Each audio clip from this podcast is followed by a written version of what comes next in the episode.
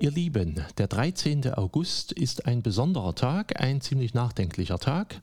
Deswegen habe ich für diesen Tag auch zwei Podcast-Folgen reserviert. Die eine ist diese jetzige Folge, die andere kommt dann danach. Der 13. August ist ein Gedenktag für eine nahezu vergessene Frau aus Thüringen, nämlich für Radegunde. Sie ist am 13. August des Jahres 587 verstorben. Das ist aber auch wirklich sehr, sehr lange her. Geboren wurde sie vermutlich um 518 oder 520, vielleicht sogar ein kleines bisschen später. Sie wuchs in Thüringen auf, was damals was ganz anderes war als heute. Thüringen war damals ein Königreich.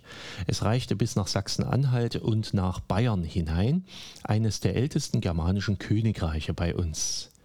Es grenzte im Westen an das Frankenreich, was damals auf dem Weg war, die bestimmende mitteleuropäische Großmacht zu werden. Um das zu verhindern, hatte es wohl auch Kontakte zwischen den Thüringern und den Ostgoten gegeben, die in Italien herrschten. Der Vater von Radegunde war Bruder des letzten Thüringer Königs Herminfried. Die Mutter von Radegunde ist unbekannt. Vielleicht ist sie recht früh verstorben.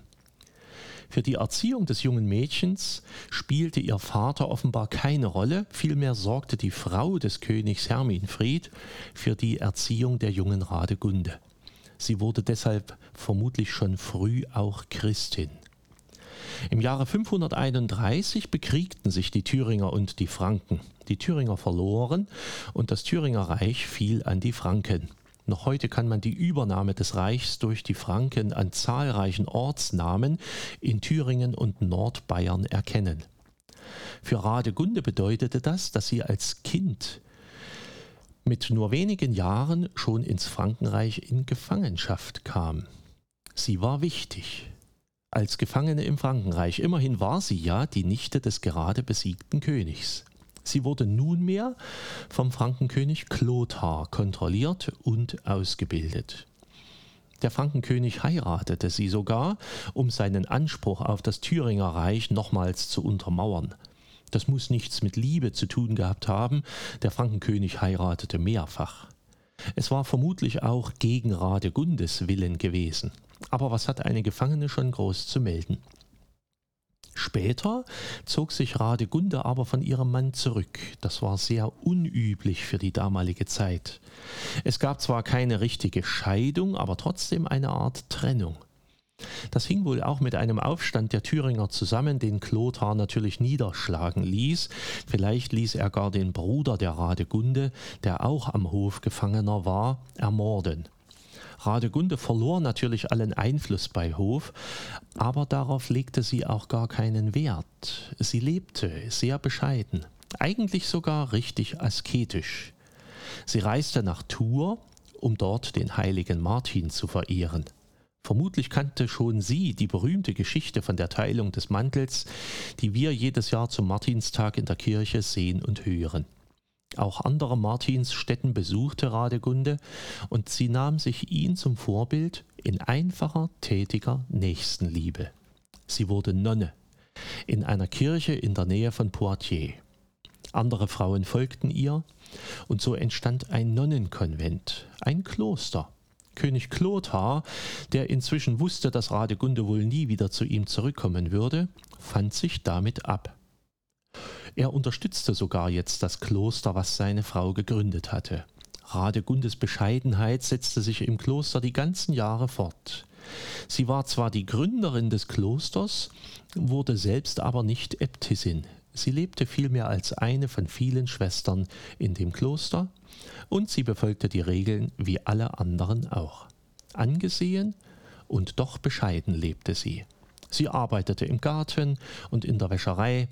Sie putzte Schuhe, holte Holz und Wasser, sie machte Feuer, sie brachte den Müll weg, putzte die Toiletten.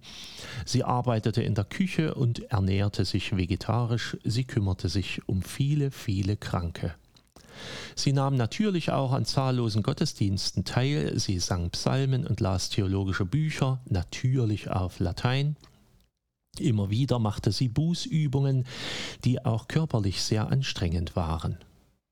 Es gelang ihr vom Kaiserhof in Konstantinopel Reliquien des Heiligen Kreuzes für ihr Kloster zu besorgen.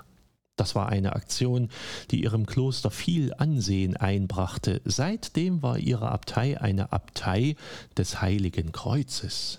Sie hatte wirklich sehr gute Verbindungen. Dass der Bischof von Poitiers mit dem Erfolg und dem Ansehen der berühmten Nonne so seine Probleme hatte, dürfte ihr herzlich egal gewesen sein. Mehr und mehr wurde sie zu einer Heiligen, obwohl oder gerade weil sie sich nie in den Vordergrund drängte. Sie wurde die berühmteste der Ehefrauen des Frankenkönigs Klothar.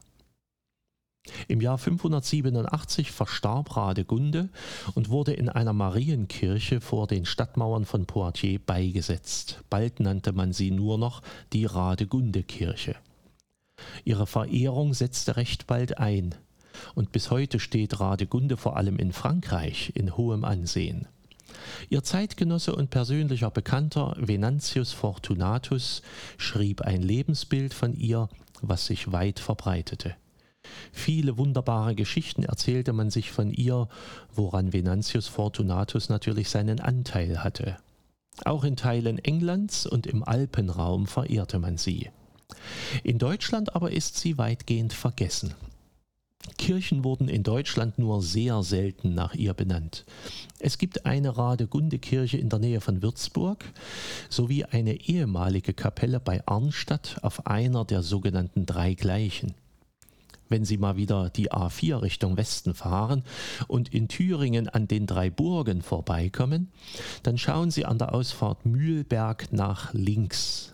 Dort sehen Sie die Mühlburg und dort stand mal eine Radegundekapelle als Teil der Burg.